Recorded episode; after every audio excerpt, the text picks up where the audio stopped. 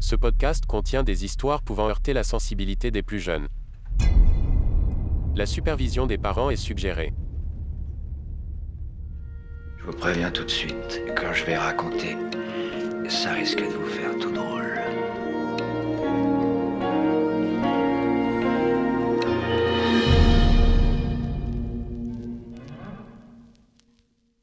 Et bienvenue dans la Crip Zone, votre podcast sur les faits divers et autres affaires françaises racontées par Agathe Salut et moi, Claire, sur un ton conversationnel, dans l'effroi et la bonne humeur.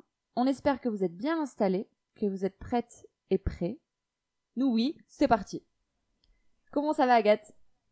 Ça va et toi Claire? Ça va, ça va. Ça fait longtemps qu'on s'est pas vu en, en podcast. Oui, ça fait longtemps qu'on n'a pas fait de podcast. Ça Voilà. fait euh, plus de deux mois maintenant, je pense. ouais, on a fait une petite pause et du coup maintenant on revient euh, voilà, on est contente. On est contente de revenir. Mhm. Euh, Toi t'as changé de couleur de cheveux. Ouais, j'ai fait, j'ai passé un, un nouveau cap. Je suis passée du rose au bleu. C'est parfait. Et Ça te va ravir. Voilà. Merci. et voilà. hein. Ouais, moi vie. juste les cheveux qui ont poussé. Voilà. J'ai décidé de d'abandonner le coiffeur. Ah ouais? Ouais. Bon, en ce moment, c'est un peu, un peu galère quoi. Ouais, et puis franchement, euh, pour, euh, pour les réunions Zoom que je fais, Ouais. ça, ça va aller, je pense. tu peux économiser un peu d'argent, ouais. C'est ça, exactement. Et ouais, après, il y a quoi de neuf? A... Bah là, tu vois, je viens d'avoir mes parents au téléphone, ils viennent se- de se faire vacciner. Ah, félicitations. À l'heure où on se parle, ma mère est en observation pour vérifier que tout va bien. Ok. Bon, bah, Voilà. euh, félicitations à eux. Mes parents aussi sont vaccinés. Ah ouais, Bon bah cool, ça veut dire que les gens sont vaccinés? Ouais, Très il bien. y en a. Il y en y en a ce n'est pas une légende? Ok. C'est ça.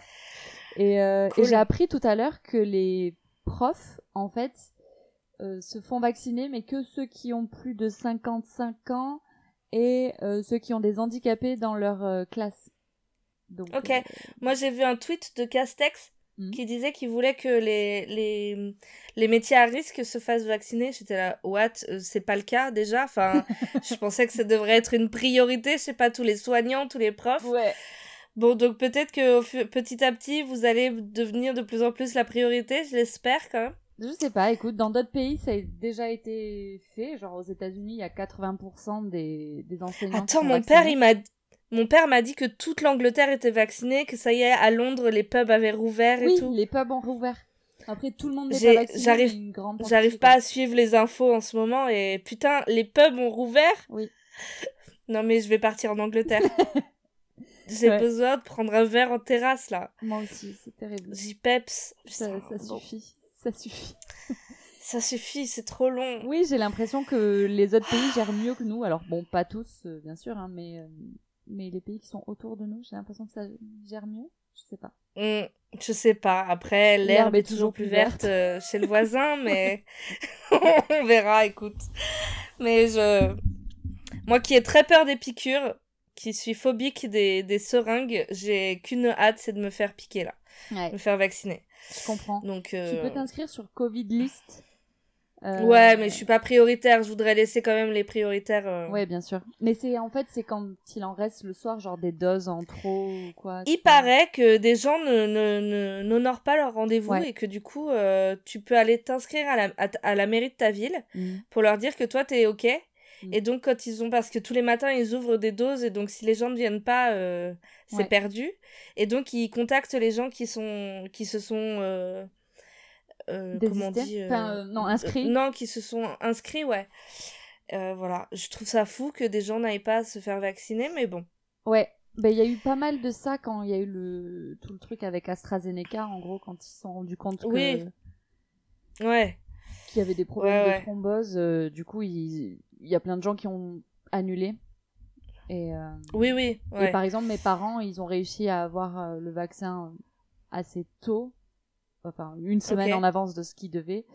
Euh, grâce à ça en fait c'est des gens qui sont Parce qu'ils ont, ils ont. Alors, c'est ultra intime, t'es pas obligé de répondre, hein, mais ils ont, ils ont pris l'AstraZeneca? Ouais. Ok. Voilà. Et donc, ils vont bien? Oui, oui, ça va. Eux, en fait, ils, ont, ils ont eu le Covid. Euh, donc, Ah du coup, oui. ils ont qu'une dose. Et Ah ils oui, ont même pas eu de d'effets secondaires ou quoi que ce soit. Ok. Mais après, Au moins, mes parents, ils à ont moi pas eu le Covid, donc. euh, Ouais. J'ai une copine qui a eu qui a eu le vaccin AstraZeneca et elle a eu des symptômes genre un peu comme une grippe, tu vois. Ah oui. Voilà. Bah, moi, mes pa- mon père, euh, il a des antécédents de. Enfin, il y a des antécédents de thrombose dans sa famille, donc Ah, j'étais là, waouh, euh, Ouais. peut-être euh, fais pas l'AstraZeneca. Lui, il me disait, je prends euh, ce qu'on me propose. Ouais. ah non, enfin, s'il y a des risques, euh, pourquoi tenter, tu vois, le Mm. diable. Mais euh, bon, eux, c'est Pfizer qu'ils ont eu, Ah, je crois. Stylé. Du coup, voilà. Mm, mm. Stylé. ouais. Mais il y a moins de Bon, risques voilà. de thrombose avec AstraZeneca qu'avec la pilule. voilà. Non, mais je sais, je sais, mais, je- mais, mais tu vois, mon père qui a des antécédents, enfin, il y a eu plusieurs, beaucoup de cas dans sa famille. Mm. Euh, je me dis, Faut même si c'est ouais. pas aussi risqué que ça, euh, peut-être qu'on va éviter un médicament qui provoque des thromboses quand. Voilà. Oui, Je sais pas. effectivement. Et voilà, bah Voilà, donc nous bon, on bref. attend on attend le vaccin. On attend notre tour. Euh, J'ai l'impression d'être dans le Titanic et qu'on attend euh, nos canaux, quoi. Nos canaux de survie. Exactement. voilà. Voilà. En espérant qu'on n'ait pas la même fin euh, que le Titanic. Oh là, je suis dark. je me lance, je me suis lancée dans la l'autoroute du dark. Allez. Je me suis déjà vu rebondir sur l'hélice là et tout, putain. Euh, l'autoroute du dark, ça peut être le titre de Bah, l'épisode. titre, Je dis Ouais. ça, ça fait que 5 minutes, mais bon ça bref. marche. bon bah pour Bon. continuer dans l'autoroute du Dark, est-ce qu'on se lancerait pas? Allez, on rentre, on prend le péage et on y va. J'aime bien la métaphore. Vous n'avez pas euh, la tête d'Agathe quand elle dit ça, mais elle a déjà mis sa main, enfin, sa paume sur son front en même temps qu'elle disait ça en disant genre, je sais que c'est ringardos.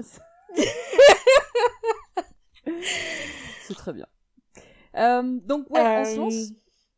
Ouais, on se lance. Alors- J'ai oublié qui, quoi, je sais plus comment on fait. euh, On se souvenait commence pas, euh, voilà. Donc euh, on va faire un bon petit euh, Shifumi. Ok, d'accord. On fait un Shifumi.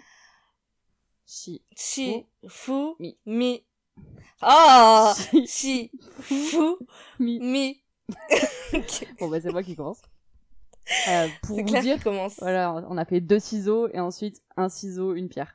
Voilà, euh, Voilà. Vous avez les coulisses. c'est ça. Très bien. Allez, c'est parti. Alors vas-y. Ouais. Donc pour cette reprise, j'ai décidé de t'envoyer à la Réunion. Ok. Voilà. Il me semble qu'on n'a pas fait de trucs à la Réunion encore. Non, je crois pas. On n'a pas fait les dom-toms. euh, Donc big up à tous pas. les Réunionnais. Et à tous les, les territoires d'outre-mer. C'est ça. si vous nous écoutez, je sais pas s'il y en a qui nous écoutent, mais ce serait chouette. Ouais, c'est clair. Mm. Donc je vais te raconter l'histoire de Petit Lys d'amour et de l'enlèvement du petit Alexandre. Est-ce que ça te dit quelque chose? Je connais pas. Non, je connais pas du tout. Ok.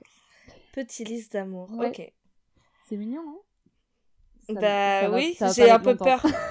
j'ai voilà, j'ai un peu peur de dire c'est mignon parce que ok, mais vas-y. Le 3 imagé. août 2007, à Saint-Denis de la Réunion, Alexandre, 12 ans, est enlevé par cinq hommes cagoulés sous les yeux de sa famille. Vers 18h30, sa mère, Catherine, appelle la police. Alors qu'elle regardait la télé tranquille chez elle, cinq hommes cagoulés, habillés en noir, s'introduisent euh, chez elle et la surprennent, en fait.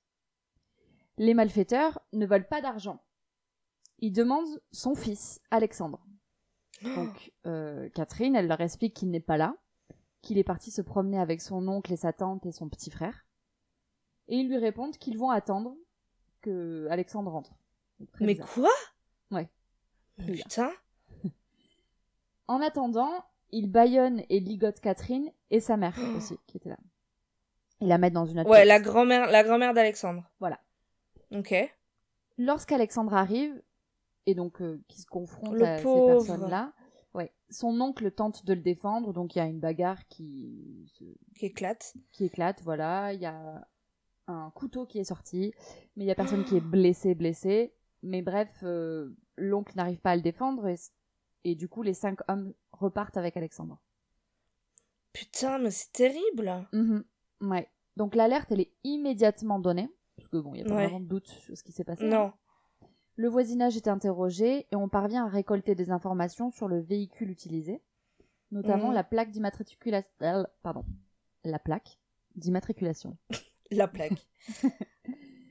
Il s'agit d'une voiture louée par une femme, et cette femme est membre d'une secte qui sévit sur l'île. C'est la secte du cœur douloureux et immaculé de Marie. Oula. C'est le nom de la secte. Ouais, ok. Mais donc il y a un truc avec le fils, euh, le fils de Marie, euh, Jésus, tout ça. Non, je, je te laisse aller, je te laisse aller au bout. Tu vas voir. Pardon. Le gourou de cette secte, c'est Giuliano Verbar, alias Petit Lys d'amour. D'accord. Mhm. Ça fait pas très nom de gourou. Non, Quoique. mais mais il y a plein de trucs chez lui qui font pas vraiment gourou. Et pourtant, D'accord. comme quoi les gourous, ça a toutes les formes. hein, C'est pas juste avec des cheveux longs et une barbe. Je suis en train de décrire Ouais. Jésus. ouais, le, le plus grand gourou de l'histoire de oui. l'humanité. Non. On va se mettre à dos plein de gens. La commu chrétienne. Ouais. Donc, euh, Giuliano Verbar, alias Petit Lys d'amour, il a à Mhm. peine 20 ans. Donc le mec est à la tête d'une secte alors qu'il a 20 ans. Quoi? Mhm. Ouais. Ok. Son surnom lui a été donné, d'après lui, par la Vierge. En fait, il voit la Vierge. Ah Elle lui apparaît tous les 8 du mois euh, dans un cocotier de Saint-Paul, près où il habite. Et donc tous les 8 du mois, elle lui transmet des messages euh, à lui et ses adeptes, mais par son entremise à lui, enfin à travers lui. Ouais, quoi. ouais. Ouais. Et donc rapidement, il y a un groupe d'individus qui va commencer à se former autour de Giuliano Verbar et de son cocotier béni pour prier jusqu'à euh, atteindre plusieurs centaines de personnes. En fait, cette secte. Ça m'a toujours fasciné, les gens. euh. C'est fou. Là, le mec, il dit Je parle à Marie tous les 8 du mois. euh.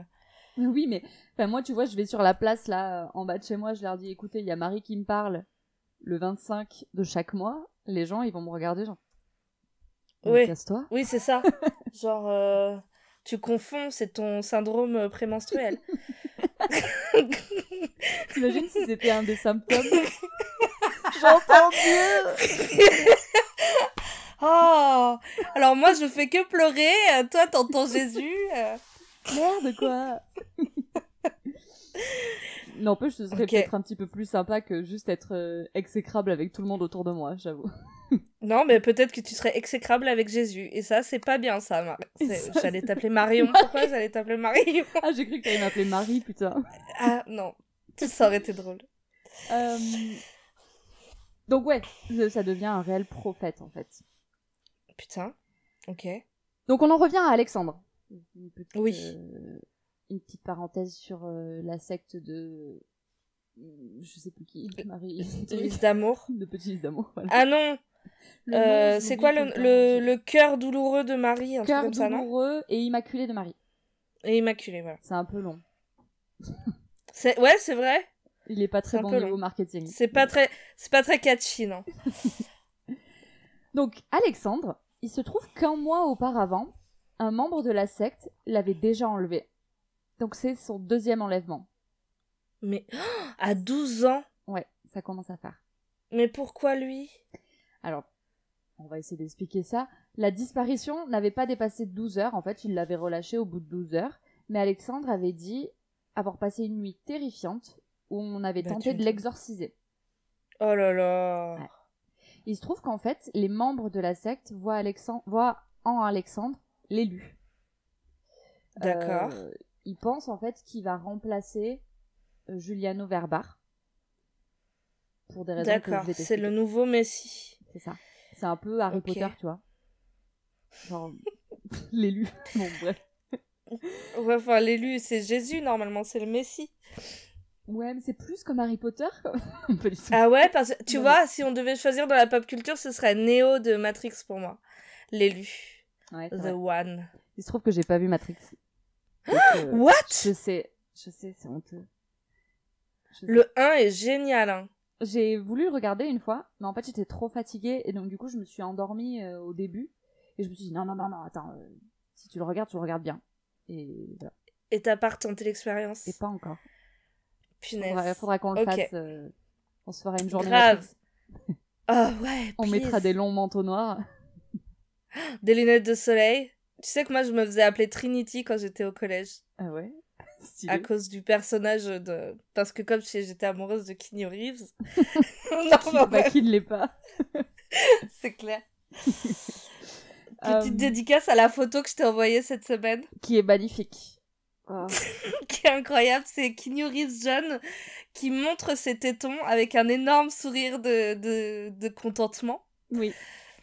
Et c'est une photo sublime. Voilà. On la mettra dans les photos. On la euh, mettra sur l'Insta. Ouais. euh... J'en étais où, moi? Alexandre l'élu. Euh, voilà, donc il a été exorcisé, mais c'est bizarre de vouloir exorciser un élu.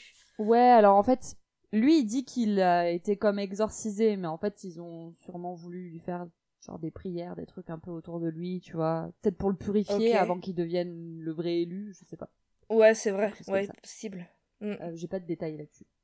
D'accord. Voilà, il avait été relâché au bout de 12 heures, mais en fait cette fois-ci il ne semble pas vouloir le relâcher. Donc la police est inquiète parce que Petit Lys d'amour, il en a des casseroles derrière lui. Euh, et même au-delà de ça, il a été condamné par contumace en 2006, donc l'année d'avant, à 15 ans de prison par la cour d'assises de la Réunion pour pédophilie. Ah Et pour viol et agression sexuelle. Donc. bon.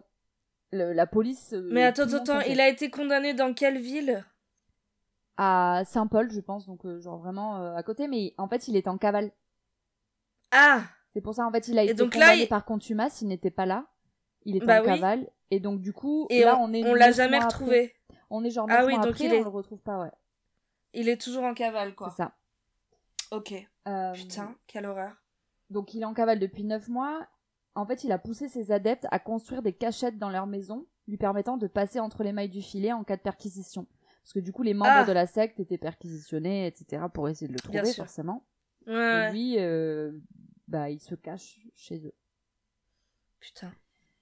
Euh, donc la police se doute que Alexandre est entre les mains d'un gourou pédophile et ou de ses adeptes complètement barrés. Oh, donc il va falloir le retrouver très rapidement. Ah bah oui. Ils savent pas s'ils sont capables de, bah, de lui faire du mal, euh, au-delà de déjà l'avoir kidnappé devant toute sa famille, voilà, mais. Bah c'est qu'ils sont quand même prêts à beaucoup quoi. Ouais, ils savent pas trop de quoi ils sont capables.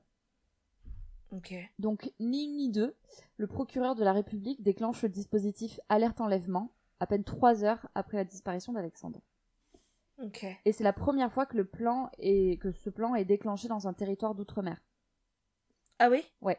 Donc c'est un plan très massif où tu, réquisitionnes en fait les médias, euh, mm. en gros toutes les forces de l'ordre et tous les trucs de communication, de presse du pays pour euh, alerter tout le monde. Ok. Donc tous les médias de l'île sont mobilisés. La maman d'Alexandre témoigne à la radio.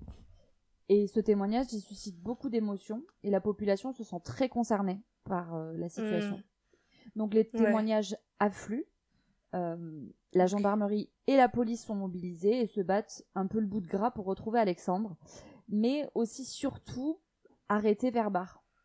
Et donc du coup, ils se font pas vraiment passer l'information entre les gendarmes et la police, euh, voilà, parce que qui va le trouver en premier en fait? Toujours, toujours cette putain de guerre là. C'est ça. C'est horrible. On mm. est en 2007, putain. Ouais.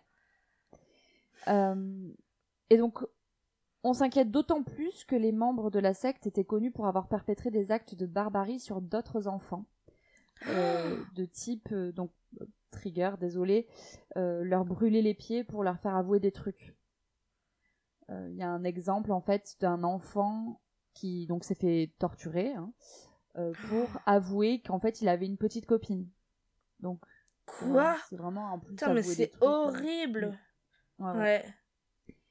Donc l'île est bouclée. Non mais il doit y avoir tout un délire religieux, tu sais, de pudeur et de trucs. Oui oui, je pense que c'est un truc extrêmement très chrétien, très euh, conservateur. Ouais, très conservateur, ouais. Mm. Putain. Donc l'île est bouclée. On diffuse le numéro de plaque d'immatriculation des ravisseurs à la radio. Donc sur la radio Freedom, qui est une radio très populaire, euh, très écoutée. Donc très vite, de nombreux auditeurs appellent pour signaler l'emplacement de la voiture. Ok. Et comme ça, en fait, euh, les flics peuvent retracer le déplacement du véhicule au fur et à mesure des appels. En fait, tu vas avoir une personne à 15h qui va Ah, appeler ouais. je l'ai vu là, une à 15h30 qui va dire je l'ai vu là, et donc du coup, ils peuvent faire toute, Ouais, ouais. La, toute la suite. Donc c'est vraiment une traque faite par la population. Ok, incroyable. Ouais. Les ravisseurs, eux, euh, écoutent également la radio et ils entendent bien qu'on les suit à la trace. Il y a même quelqu'un qui va dire euh, en fait c'est la voiture juste devant moi euh, sur la Mm. route et donc ils demandent à la radio qu'est-ce que je dois faire euh, donc euh, le mec de la radio leur dit vous devez vous mettre sur le côté pour laisser passer les enfin voilà ne tentez rien en gros D'accord. voilà. Donc, les ravisseurs, ils tentent d'échapper au regard de la population. Ils vont changer de voiture et brûler la précédente. Mais là encore, il y a des passants qui ont vu la nouvelle voiture et qui en informent la radio. Ils disent maintenant ils sont dans une voiture noire, avant ils étaient dans une voiture euh, blanche. Euh, voilà, ils donnent le numéro d'immatriculation et tout. Donc ça a servi à rien leur truc. Cette voiture aussi a été louée par une vieille dame qui va avouer, après plusieurs heures d'interrogatoire, être mariée à un des ravisseurs. Euh, et un de ces ravisseurs, c'est Jean-Charles Dalton. Il se trouve que Jean-Charles, il a des frères, eux aussi impliqués dans l'affaire. C'est donc très simplement euh, les Dalton. C'est les versions françaises, quoi. Les Dalton. Les Dalton. Donc Jean-Charles, qui a été impliqué là-dedans, mais qui n'est plus dans la voiture, euh, bon bref, il est rentré chez lui, il se fait arrêter. Euh, Il est placé en garde à vue et il va, voir- il va reconnaître avoir fait partie du commando. Alors, il avoue qu'il devait se re-retrouver sur les Hauts-de-Saint-Paul. En fait, lui, il était là quand ils ont enlevé Alexandre. Ensuite, il est parti et ensuite, il devait les retrouver. Donc, la police Mhm. va se rendre sur les lieux et fouiller les forêts, les cimetières, etc. avant d'arriver à une cabane où les ravisseurs se trouvaient avec l'enfant un peu plus tôt. Donc 24 heures après l'enlèvement, les policiers savent qu'il est vivant, mais ils n'arrivent pas à mettre la main dessus. Donc tout ce truc de la traque et tout, ça a duré 24 heures en gros. Hmm. La famille d'Alexandre se tourne vers l'évêque de la Réunion pour qu'il relaie les informations auprès de la communauté catholique. Il lance un appel à la population de ne pas cacher Giuliano Verbar, parce que comme la secte, elle est basée sur des croyances chrétiennes, à la Mm. base, donc euh, tu vois, il se dit peut-être que ça va avoir une influence, ce qu'il dit. Ah oui. Il demande également à Verbar de se rendre à la justice. Mais la chasse à l'homme continue, on contrôle toutes les voitures, toutes les cartes d'identité, des surveillances aériennes sont lancées, ainsi que maritimes, les ports sont bouclés, enfin bon, tout ça. Hmm. Les policiers vont identifier trois points de chute où Alexandre pourrait être séquestré grâce au traçage téléphonique des ravisseurs et aux aveux de Jean-Charles Dalton. Ils vont d'abord se diriger vers le Petit Tampon, qui est une ville à l'autre bout de l'île dans le sud. Alexandre pourrait se trouver dans une maison là-bas, d'après ce que Dalton dit. Donc ils y partent avec lui, mais sur la route, lui, il n'est pas très bavard. Et euh, les flics se fient donc à son attitude pour trouver des indices, genre sa respiration, tu vois. euh, Mm. Dès qu'il a la respiration qui commence à, à s'accélérer, ils se disent Ah, c'est peut-être ça. Euh, donc c'est un vrai jeu de chaud-froid, tu vois. Ouais. Ils arrivent, grâce à l'attitude de Dalton, à trouver une voiture qui correspond à une voiture louée par des membres de la secte lors du premier enlèvement d'Alexandre. Ah ouais. Donc, ils vont organiser l'arrestation le soir même. Ils arrivent sur les lieux où se trouve la voiture. Quand ils arrivent, en fait, le coffre est ouvert et il semblerait qu'il y ait des gens qui sont en train de remplir la voiture pour partir. D'accord.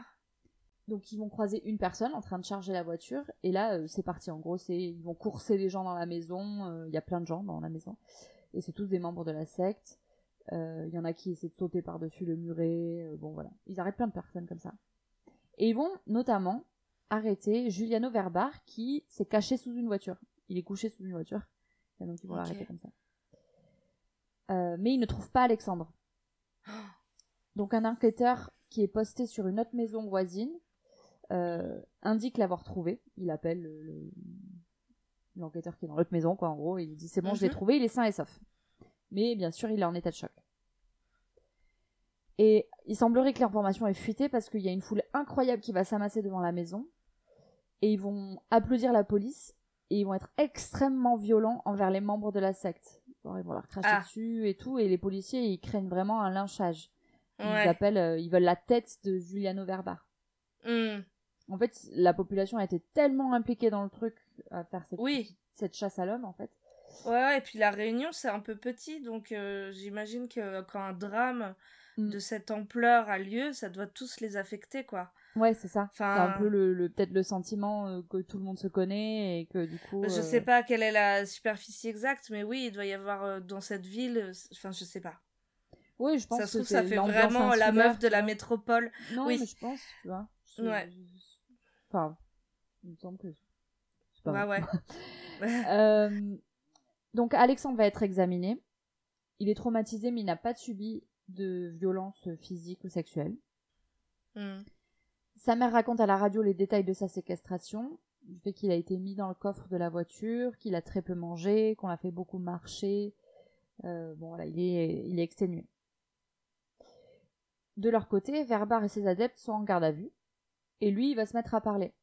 Il va expliquer donc qu'Alexandre était l'élu pour la relève après lui. Lui, forcément, il a été condamné, il est en cavale depuis neuf mois, donc en gros, il fallait trouver Ouais. quelqu'un d'autre. Et alors ça, j'ai pas Ah. trouvé pourquoi ils ont choisi Ouais. Alexandre, en fait.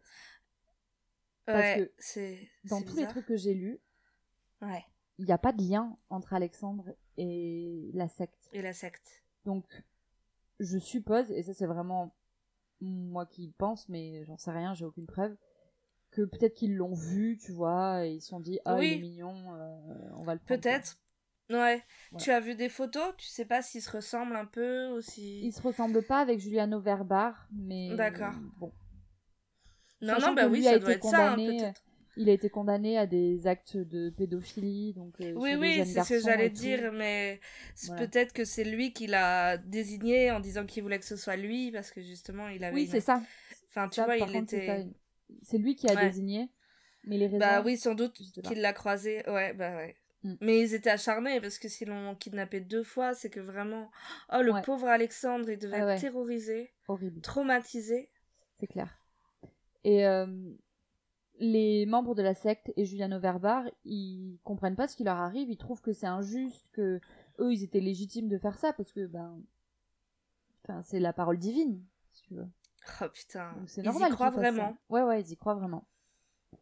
Euh, tu vois des Putain. vidéos de d'eux en train de genre limite se taper la tête contre le mur euh, quand ils se font arrêter, euh, en étant là, euh, Ah ouais? Ouais de prier en même temps, très chelou. Genre en transe, quoi. Un petit peu ouais. Oh là là. Donc, aucun des adeptes ne croit qu'il a commis des actes de violence sexuelle. Encore moins Mhm. qu'il est homosexuel, parce qu'en fait, il se trouve qu'il est homosexuel et qu'il a son amant avec lui, Fabrice Michel, qui est tout le temps avec lui, qui est un membre de la secte. Euh, mais les membres de la secte ne reconnaissent pas euh, ça. Parce que, bah, comme on disait, en fait, ils sont très conservateurs. Ouais. Euh, donc pour eux, c'est un péché, de l'homosexualité est un crime. Voilà, c'est ça. Mm. Euh, mais en même temps, leur gourou l'est. Donc, Ouais, mais s'il leur a pas dit. Bah, il le voit parce qu'en fait, il est tout le temps avec son amant. euh, ensuite, en prison, il va se paxer avec lui. euh, bon, Ah oui, d'accord. euh, ouais, ouais. Ouais, mais les gourous, ils ont des passes droits. c'est ça. On fait comme si on voyait pas, en fait. Oui, oui, c'est ça. Et puis comme c'est eux, ils ont. Ouais. Donc, l'instruction, elle va débuter pour déterminer la responsabilité de chacun. Entre-temps, ils vont être incarcérés, tous ceux qui ont été arrêtés. Mais en avril 2009, coup de théâtre, Verbar s'évade à l'aide de complices qui ont braqué un hélico. Mais, mais c'est lui? Je sais, ouais. Attends. Est-ce que, est-ce que ils ont fait poser l'hélico au centre de la prison? Il me semble. euh, Alors non, pas au centre de la prison, mais oui, en gros, euh, sur le toit de la prison. Ok. Je me Mais souviens d'une affaire comme ça. ça. Ah a- bon, d'accord. Il y en a une, une autre plus récemment, il me semble. Je me souviens en d'une affaire comme ça où une évasion, ouais. Il me semblait que c'était en, en métropole. Une évasion où les complices arrivent en hélico et le Oui. mec entre dans l'hélico et repart. C'était en métropole. Mais en fait, ça a eu lieu aussi. Au moins deux fois. Au moins Voilà, deux fois. Putain, improbable. Et donc, Ok. il s'évade, ainsi que euh, son amant, Fabrice Michel, et le père de son amant, qui était aussi en prison. Donc, euh, trois mecs s'évadent. C'est une histoire de famille, ouais. Ouais. Donc il s'appelle Fabrizio? Non. Non, Fabrice Michel. Et le gourou? Giuliano Verbar. Ah, Giuliano. Ça fait un Je crois que ça s'appelait. Fabrizio. oui. Ok. Euh, Donc les trois hommes s'évadent. Ils s'évadent, voilà. Donc on va mettre en place le plan Tapang, qui correspond au plan épervien en métropole. Donc euh, c'est en gros le plan qui est mis en place lors d'évasions, d'enlèvements, etc. Donc c'est l'équivalent de boucler euh, tout. Tout le périmètre. de- voilà, pour essayer de trouver. Bah là pour le coup c'est toute l'île. Toute l'île est bouclée. Ouais. Euh, Ouais, mais ils sont en hélico, les gars. Ils peuvent. euh, Enfin, je sais pas. Mais en fait, ils retrouvent l'hélico assez rapidement, pas très loin. Euh. Voilà, parce qu'en fait, le, le conducteur de l'hélico a été euh, braqué et on l'a forcé à faire ça, mais ils, Ah. sont- ils ont vite euh, atterrir en gros et eux, ils vont se barrer dans une voiture. D'accord. Donc tous les points d'accès de l'île sont fouillés et deux semaines après l'évasion, ils sont finalement retrouvés et remis en prison. Ils étaient hébergés chez des gens Ok. Donc en 2011, le procès s'ouvre. Alexandre est alors âgé de 17 ans. Verbar est toujours entouré des membres de sa secte. Donc il y en a qui sont jugés aussi. Il va être jugé Ouais. avec 17 autres personnes. Personnes. D'accord. Euh, et lui, il va tenter de se présenter comme une victime. Il va dire qu'en fait, c'est eux qui ont fait de lui un gourou, et pas euh, le contraire. Qu'en gros, c'était eux les illuminés, et ils l'ont pris à lui. euh, voilà. Et qu'il a- il était pour rien dans tout ce qui se passe. Ok. Finalement, il va être condamné à 9 ans de prison, ainsi que son amant Fabrice Michel. Ils vont prendre la même peine. Les autres vont être condamnés à entre 2 et 8 ans de prison, suivant euh, leur euh, implication, Leur dans- implication. dans l'enlèvement. Il va être ensuite transféré en métropole et condamné à 13 ans de réclusion criminelle pour évasion. Donc, Ok. cette Qui peine- s'accumule. Qui Ouais. s'accumule au neuf. Ok. Ouais. Et donc cette peine va aussi euh, se cumuler avec celle de 15 ans pour viol et agression sexuelle. D'accord. Ah oui, le fameux procès par contumace. C'est ça. Et donc en fait, oula, il va oui. prendre un total de 42 ans de prison, Ah oui. Ok. qui vont être ensuite réduits à 32 ans. Je sais pas pourquoi D'accord. exactement. Non, Mais je sais voilà. pas. Donc en ce moment même, euh, Giuliano Verbar est en prison en métropole. On sait où? Et je sais pas, j'ai pas vu euh, où il était. D'accord.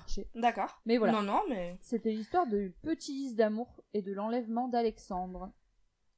Incroyable. Ouais. Putain. Et quand tu vois la tête du mec, en fait, tu te dis, euh, genre, il a pas du tout une tête de gourou. En même temps, il avait 20 ans. C'est incroyable, quoi. Je cherche sa tête. Et euh, l'avocat des familles, c'était Gilbert Collard. Ah ben voilà, évidemment. Ouais, voilà.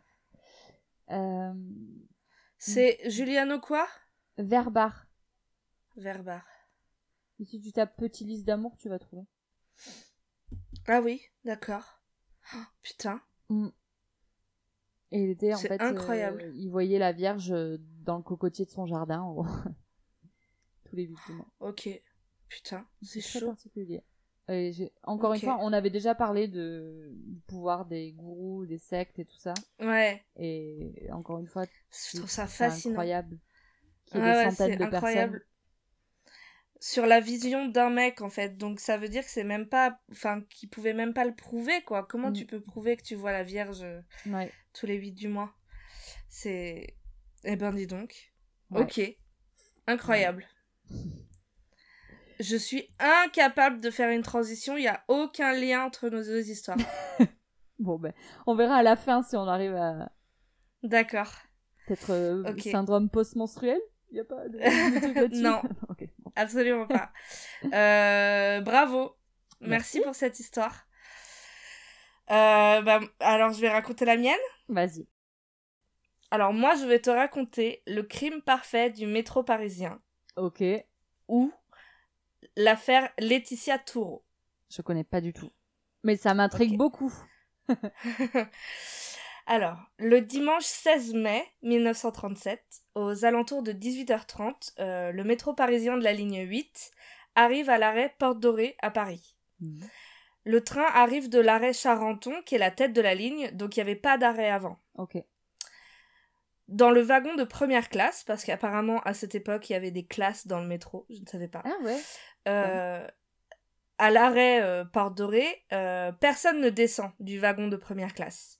Et les six personnes qui montent voient une seule personne à l'intérieur, une jeune femme qui a l'air endormie. Dès les premières secousses, après le départ de la Porte Dorée, la jeune femme s'effondre au sol. Et on découvre euh, qu'elle est inanimée et qu'elle a reçu un coup de couteau à la gorge. Ah. Le couteau, un laguiole, euh, est toujours enfoncé dans son cou, dans l'axe des épaules. Ah.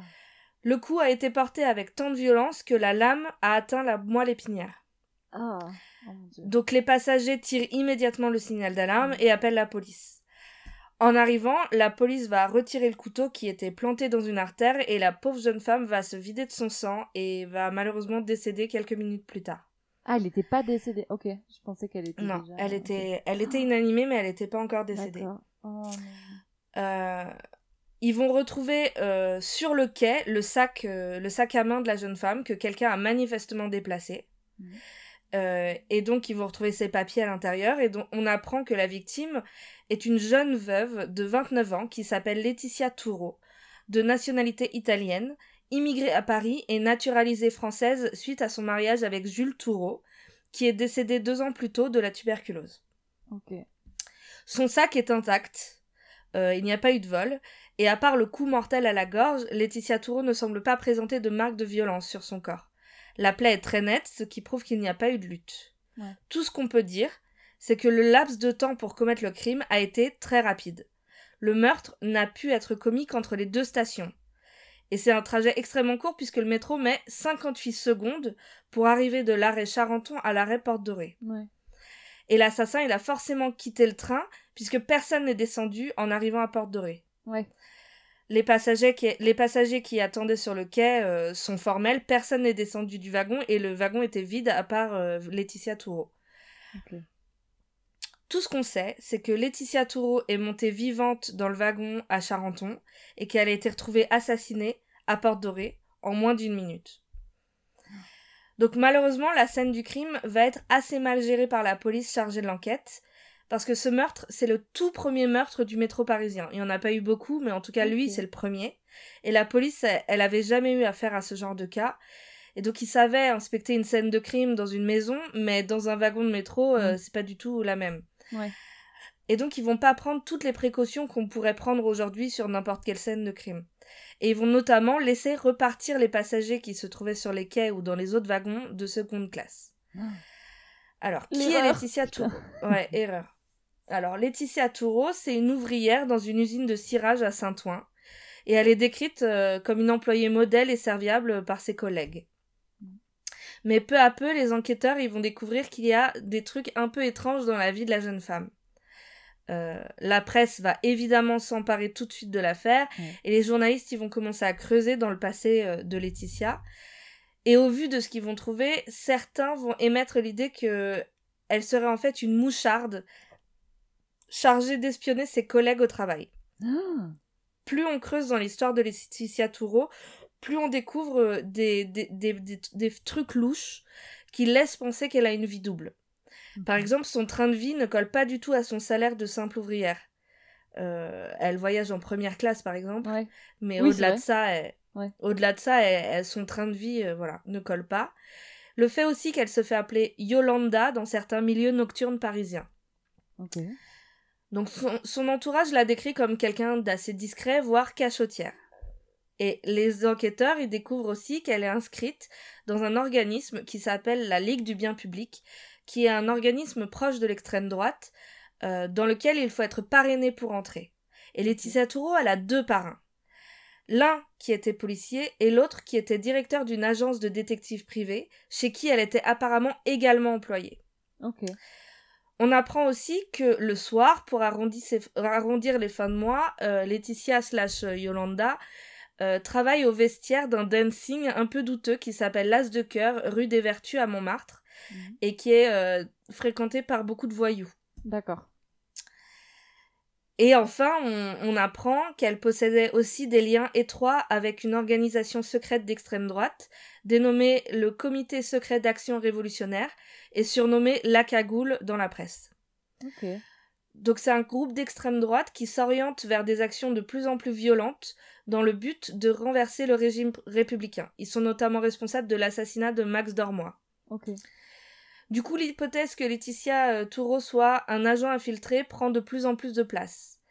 Elle était sans doute chargée d'enquêter sur ses collègues pour déterminer s'il y avait des syndicalistes ou des communistes parmi eux. Mm. À l'époque, la gauche est au pouvoir et l'extrême droite est particulièrement violente et haineuse. Ouais. Léon Blum s'est fait agresser un an auparavant, boulevard Saint-Germain, par des membres de l'Action française qui ont tenté de le lyncher en pleine rue. On est aux portes de la Deuxième Guerre mondiale et le climat politique du moment est particulièrement tendu. Tu m'as dit que c'était Bon, quelle donc, année déjà? Pardon. 1937. Ah oui, oui. Ouais, ok. Effectivement. Donc évidemment tendu. la question, ouais, la question qu'on se pose c'est à qui elle faisait ses rapports? Bien sûr, elle les faisait à Mm. l'agence de détective, mais est-ce qu'il y avait un client à qui on transmettait les rapports, euh, à quel organisme, tout ça? Ouais. Et elle, elle est notamment soupçonnée d'avoir collaboré avec un organisme qui s'appelle l'OVRA, OVRA, euh, qui est une police italienne secrète de Mussolini. Oh. Ah oui. Laetitia euh, Toureau, elle avait aussi trois amants connus. Deux qui étaient des militaires qui travaillaient dans des points sensibles, l'un sur la ligne Maginot et l'autre au port de Toulon. Et le troisième qui s'appelle Gabriel Jantet, qui fait partie du cercle très restreint des dirigeants de la cagoule, justement. C'est incroyable bref, à elle- 29 ans d'avoir une vie comme ça. Aussi, ouais. elle avait donc une vie particulièrement tumultueuse. Ah oui, bah à ouais. 29 ans, elle est veuve, euh, ouvrière, elle a trois métiers, enfin, Oh trois amants, enfin. Donc finalement, justement, cette façon de s'adapter à chaque milieu fait qu'elle a plutôt le profil pour être une espionne parce qu'elle s'adapte Ouais. et elle compartimente sa vie de sorte que personne ne se doute de ce qu'elle fait euh, dans les différents compartiments en fait. Mhm. Avec l'engouement de la presse, plus le contexte politique, euh, politique pardon, l'enquête s'oriente naturellement vers la piste du règlement de compte politique. Ouais. Mais la Deuxième Guerre mondiale va éclipser l'affaire et l'enquête n'aboutira pas. Euh, et après la guerre, l'histoire est complètement oubliée. Mm. Et puis, 25 ans plus tard, en juin 1962, le commissaire Fernet du 36 quai des Orfèvres reçoit la lettre d'un médecin de Perpignan qui dit être l'auteur du crime. Il explique qu'à l'époque, il était un petit ami et conduit de Laetitia Ah, et que ce serait la jalousie qui l'aurait poussé à commettre ce meurtre. Évidemment, la lettre, elle est prise avec des pincettes parce que, comme dans toute affaire, il y a toujours des marginaux qui se proclament Ouais. les, les responsables des Ouais, meurtres. Il y a eu déjà euh, un homme en 42 qui a dit, euh, qui était à l'hôpital psychiatrique et qui disait être l'assassin de Laetitia Toureau. Ouais. Finalement, c'était pas lui. Mais dans cette lettre, le médecin qui ne donne pas son nom, évidemment, parce qu'il dit qu'il est marié, qu'il a des enfants et qu'il veut pas entacher la, ré- la, la réputation de sa famille, Ouais, en gros, il veut juste euh, se défaire de. il dit qu'il veut euh, sa alléger sa conscience, mais qu'il a plus de remords. Oh, bah. Alors, je vais te lire un extrait où il raconte comment il a fait. Alors que j'hésitais sur ce que j'allais faire, elle alla prendre l'autobus et je la suivis en voiture. J'en descendis rapidement à Porte de Charenton, de sorte que j'entrai dans le métro juste derrière elle, sans qu'elle devinât ma présence. Elle s'installa en première, je montais juste derrière elle, et ne sachant plus ce que je faisais, je l'appelais alors qu'elle venait de s'asseoir. Étonnée, elle se retourna. Je sortis mon couteau et lui plongeai dans la gorge. Oh. Elle n'eut pas le temps de pousser un cri. Je recalai le corps qui avait basculé et descendis rapidement pour remonter en deuxième classe dans la voiture suivante. La rame partit aussitôt. Je ne sais comment les gens ne remarquèrent pas mon trouble. J'avais l'impression que tout le monde me dévisageait. À Porte Dorée, un remue-ménage m'apprit que le corps était découvert. Comme tous, les voyageurs, on me fit descendre de la rame. À cet instant, j'envisageais d'aller me renseigner pour savoir si Laetitia était morte, mais j'étais incapable du moindre geste. J'avais peur d'apprendre que je l'avais tuée. Je vis passer la civière et faillis me trouver mal. On nous garda environ une demi-heure qui me parut un siècle. Je crois que si un des policiers m'avait demandé quoi que ce soit, je me serais effondrée. Mais bientôt on nous laissa aller. Je rentrai à mon hôtel et je ne sais trop comment. Je rentrai à mon hôtel, je ne sais trop comment. Ce n'est que le lendemain, après une nuit horrible, que j'appris la mort de Laetitia. Quelques jours plus tard, j'allais rechercher ma voiture qui était restée porte de Charenton. Au fur et à mesure que les jours passaient, je me calmais. La police ignorait totalement mon existence. Je suivais passionnément l'enquête par les journaux et appris aussi que j'avais commis un crime parfait et non imputable à mon intelligence mais à un extraordinaire concours de circonstances. Maintenant, bien des, années ont passé, je suis médecin, marié et même grand-père, mais ce secret a pesé lourdement, n'étant pas assez croyant pour le confier à un prêtre. Je n'ai plus de remords et il me semble vous raconter l'histoire d'un autre. Aussi mon récit vous paraîtra-t-il froid et sec, vous, monsieur le commissaire, assis derrière votre bureau. Vous, vous, allez sans doute me juger sévèrement, mais en vérité je ne pense pas être un criminel type et j'aurais sans doute bénéficié de circonstances atténuantes. Oh là, un turbo, un turbo blaireau. turbo blaireau. C'est clair. Oui, j'ai aucun remords, euh, j'ai buté ma. J'ai aucun remords, je veux juste en parler. Euh, maintenant c'est passé, c'était dans une autre vie. Ciao les gars. Bref. Donc le crime il est, étant prescrit, le commissaire Fernet décide de pas rouvrir l'enquête. Et il dit, il se dit que c'était sans doute ça, c'était sans doute ce médecin de Perpignan, ah. euh, et que Laetitia Toureau, elle a pas le profil d'être euh, une espionne. Mais t'imagines ton ton médecin, c'est un tueur? bah ouais. Ah. Alors à la fin euh, de l'affaire sensible consacrée à, à l'affaire là, Christian Di Silpio, un historien, auteur d'un roman fiction sur le meurtre de Laetitia Toureau, il va donner ses théories. Mhm. Euh, pour lui, la théorie du petit ami jaloux est possible mais peu crédible. Euh, parce que pour lui, cette thèse de féminicide, elle est peu crédible justement parce que c'est un féminicide. Euh, il explique que les hommes coupables de féminicide, généralement, laissent souvent toute leur rage s'abattre sur leur victime et s'acharnent, ne serait-ce que pour se donner l'excuse d'avoir perdu le contrôle. Mhm. Et que donc c'est très surprenant, un, petit amou, un petit ami jaloux et conduit. Euh, est-ce qu'il ne donne qu'un seul coup de couteau? Ouais, mais est-ce qu'il a le temps d'en donner plus, tu vois? Parce qu'il est quand même.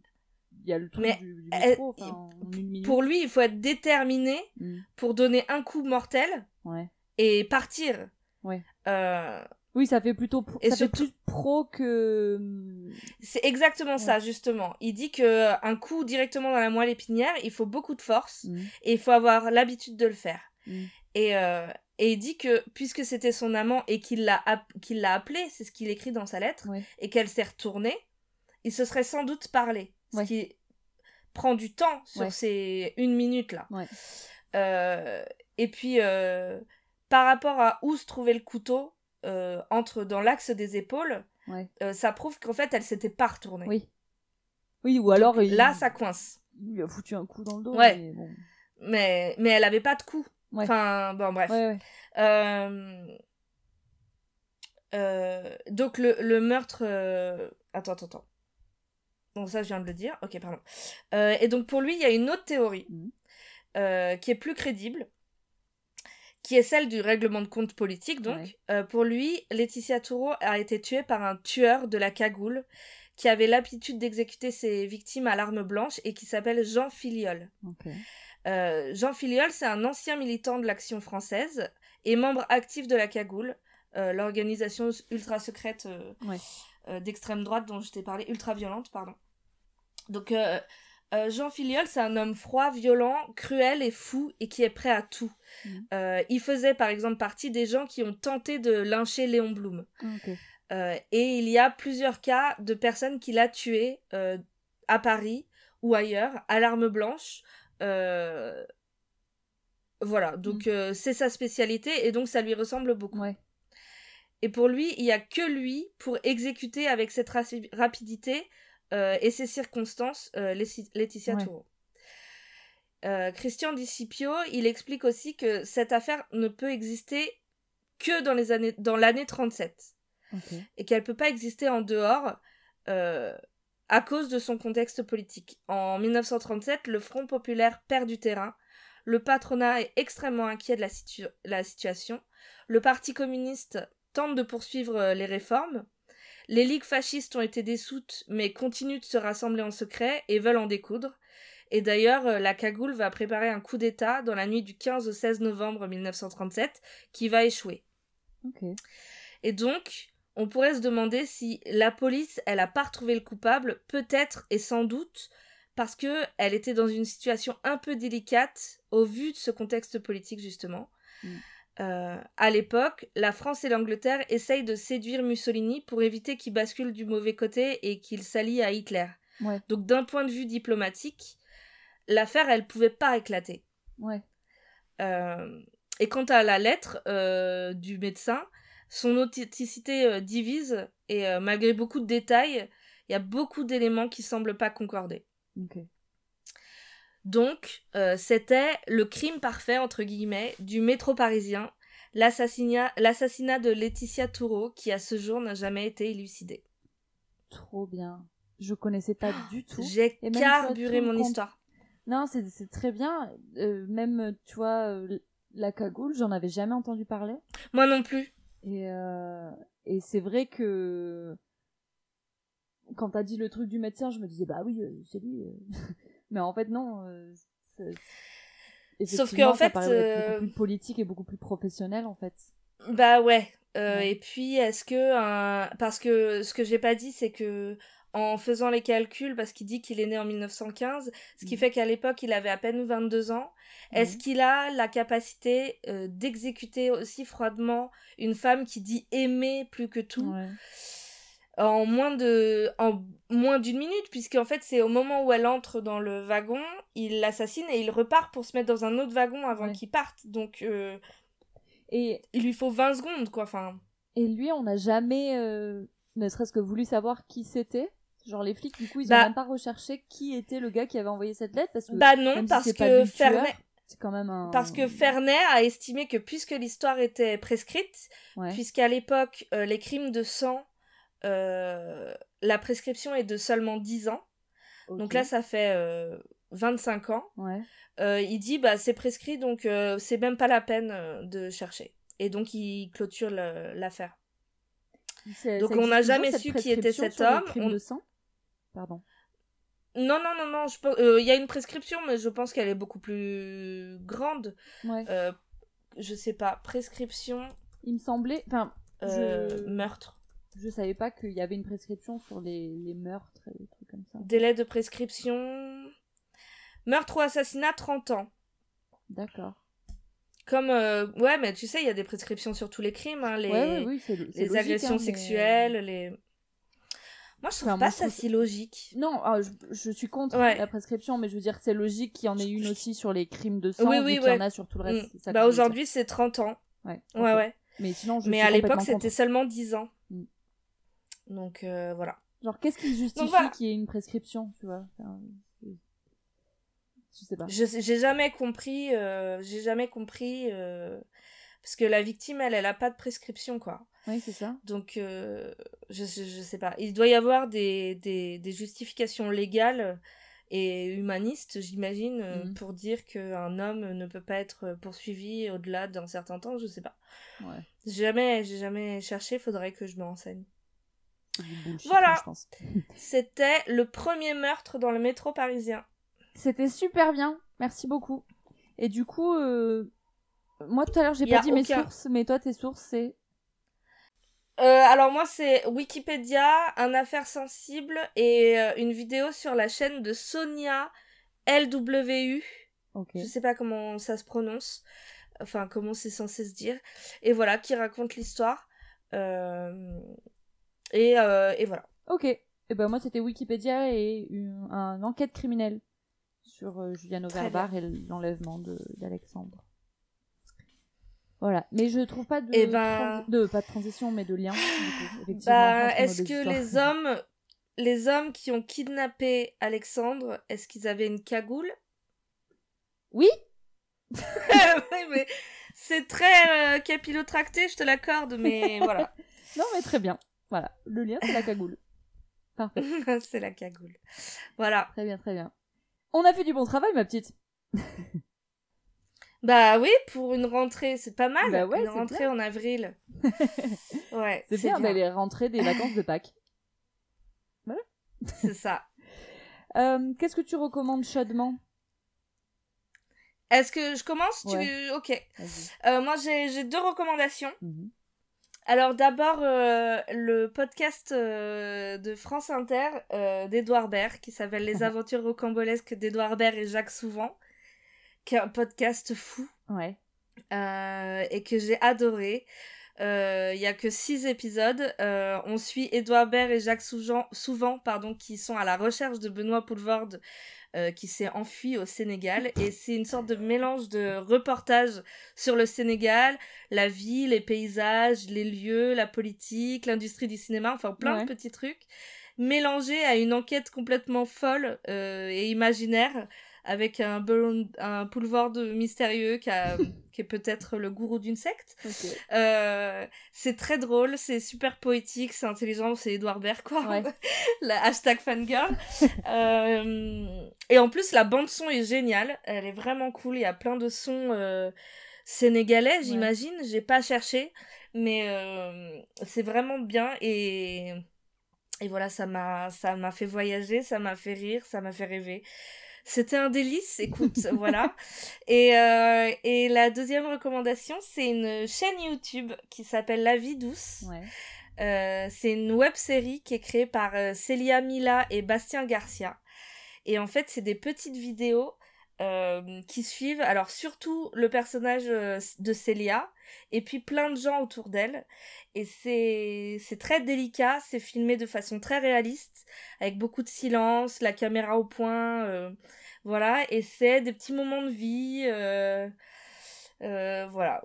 Euh, dans le contexte actuel, ça me permet, ça m'a permis de vivre par procuration plein de choses.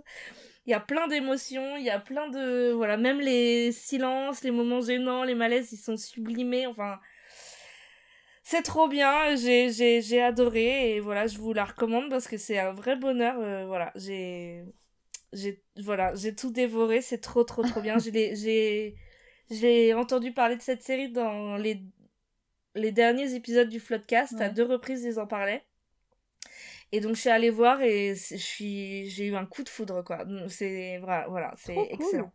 Bah ouais, j'irai Voilà. Euh, comme d'hab, j'irai ah, je te le conseille. je... fais toutes tes recommandations à chaque fois.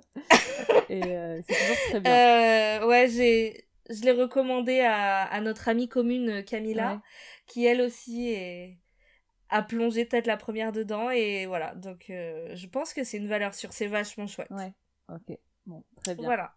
Je et toi euh, Moi, j'ai absolument préparé, pas préparé mes recommandations. Mais qu'est-ce que j'ai fait ou vu récemment? J'ai lu la BD L'âge d'or. Je sais pas si tu vois ce que c'est et j'ai pas du tout le nom de l'auteur, mais c'est une BD en deux tomes. Et c'est extrêmement beau. Euh, ok. Voilà, c'est vraiment euh, magnifique et ça tourne autour, euh, c'est un truc un peu médiéval, tu vois, de, une, femme qui doit prendre la, tête de son royaume, mais bon, il y a des problèmes. C'est Cyril Pedrosa et Rosanne Moreille. Roxane Moreille, pardon, qui ont fait cette BD. Les graphismes sont magnifiques. Euh, voilà, donc je conseille euh, ça, si vous savez pas trop quoi lire. Trop bien. Euh... T'as lu les, les deux tomes Les deux tomes, ouais. Ok, trop bien. Trop trop bien. Et ensuite, euh, bah, c'est une recommandation, mais genre pas d'un truc nouveau, mais c'est ce que j'ai fait récemment, c'est j'ai regardé la saison 2 de Mindhunter, que je n'avais pas vu. Ouais. Euh, parce que j'avais commencé à la voir avec ma coloc, mais ensuite ma coloc a continué à la voir avec son copain. Sauf que ah. elle ne se souvenait pas que c'était avec son copain qu'elle avait vu, et donc du coup quand euh, moi j'ai mis un épisode, elle a dit mais on l'a déjà vu ça. Et ensuite s'est empressée de me raconter toute la saison. Oh non En me disant mais oui tu sais blablabla. Et moi j'étais là genre bah non c'était pas moi. Super.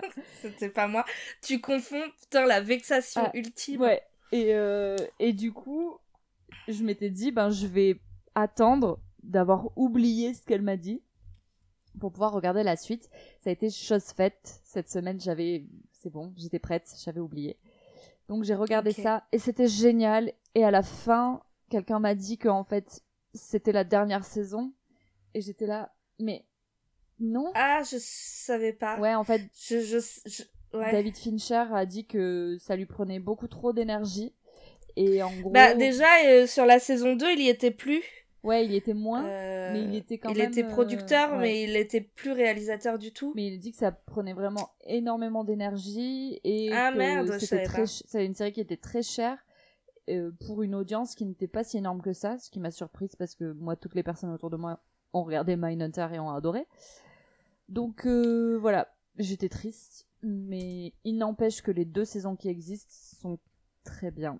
Euh, pour tous les amateurs de bah, des histoires qu'on raconte, hein, là, clairement, c'est Mm. deux. Pour ceux qui savent pas, c'est deux enquêteurs du FBI qui euh, vont interviewer des serial killers pour essayer de comprendre euh, bah, comment on devient serial killer et en gros comment essayer de prévenir ces, cri- ces crimes, pouvoir euh, anticiper en fait euh, des, des crimes affreux comme ça. Mm. Voilà. Ce sont mes deux recommandations. Euh, très bien. Et moi, je vais finir par une troisième recommandation Mhm. que j'improvise. Est-ce que tu m'en veux pas vas-y. J'ai commencé un podcast qui s'appelle Rome Comment Mhm. et qui est assez sympatoche. euh, c'est deux filles, euh, Flore et Clara, qui décortiquent euh, des rom-coms et qui en privilégiant un trope en particulier. Donc le trope de la belle-mère Ouais. euh, désagréable, le trope de la vie rêvée, le trope de euh, je ne sais pas quoi. Et elles sont assez attachantes. On sent qu'elles sont très inspirées par deux heures de perdu. Voilà, je j'ai particulièrement apprécié l'épisode sur Twilight 2 qui m'a Ah. fait beaucoup rire. Euh, et Et- voilà, je Elles font, Mhm. pardon, elles font un trope, un film où elles comparent, ouais, euh, où elles disent ouais genre, ouais, euh, un trope, un trope, un film. Euh, au début, elle recommandait ensuite euh, d'autres films qui entraient dans le trope. Ouais. Euh, et elles le font de moins en moins, je crois. Je, le dernier les deux derniers épisodes, j'ai pas le souvenir qu'elles en aient parlé. J'ai pas écouté tout, évidemment, mais Ouais. voilà, elles, elles me font assez rire. Elles sont, elles sont attachantes. Je les, je les aime bien. Je les connais pas, mais je les aime bien. Voilà, elles, c'est un petit podcast qui débute. Euh, bon, elles ont plus d'abonnés que nous, hein, mais, euh, Oui, mais bon. mais, mais Voilà. voilà. Donc, euh, écoute, Trop bien. voilà. Et ben, Bah, je vous conseille si vous aimez les, les rom-coms. Mm. Elles sont, elles sont marrantes, elles sont rigolotes. Voilà. Tu sais ce qu'on devrait faire, nous aussi? Je lance Hmm. l'idée là comme ça, mais avec, avec Marion, ma coloc, on s'était dit qu'on devait faire un deux heures de perdu, mais sur Dawson. Mais en fait, tu sais ce qu'on devrait faire? On devrait faire un podcast, mais sur, on décortique les épisodes de Buffy, vu qu'on va se mettre à Buffy bientôt. My God, sais-tu que, que ça existe aux États-Unis et que mon rêve c'est de le faire et, Ah ouais? et on peut se dire ce soir tu regardes l'épisode 1 et ensuite on enregistre pour décortiquer épisode par épisode. Ce serait stylé parce que toi, t'es un peu genre, tu t'y connais vachement. Claire, j'ai pleuré. Écoute, c'est le rêve de ma vie. si vous ne savez pas, j'aime tellement Buffy.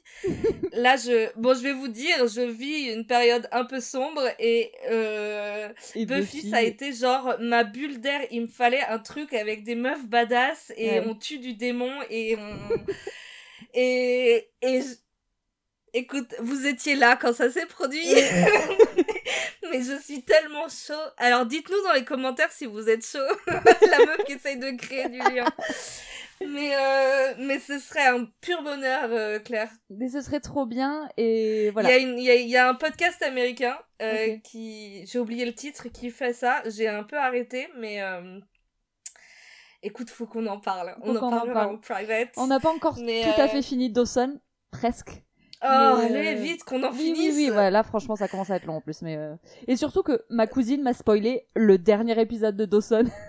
J'étais là. Il y a des spoils? Enfin, c'est- Ouais, ouais. il y a une histoire à la fin? Enfin, je Mais sais oui. pas, j'ai jamais fini Dawson, moi, ça mais, euh, m'intéresse mais pas elle dit trop. Ah oui, et du coup il y a ça qui se passe. Et j'étais là.